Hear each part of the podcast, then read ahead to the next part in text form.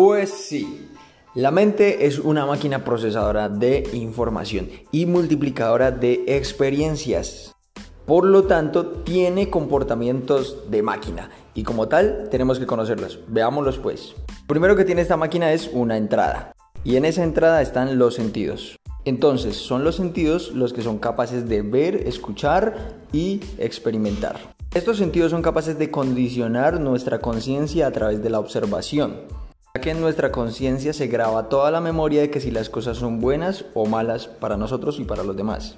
Entonces la conciencia determina qué pensamientos pueden formarse a través de nosotros o qué pensamientos pueden estar en nosotros. Y como es de saber, los pensamientos son fuerzas que se pueden materializar. Por lo tanto, un pensamiento te lleva a una acción, que sería la parte final de nuestra máquina mental, manifestándose así nuestros comportamientos y por lo tanto los resultados.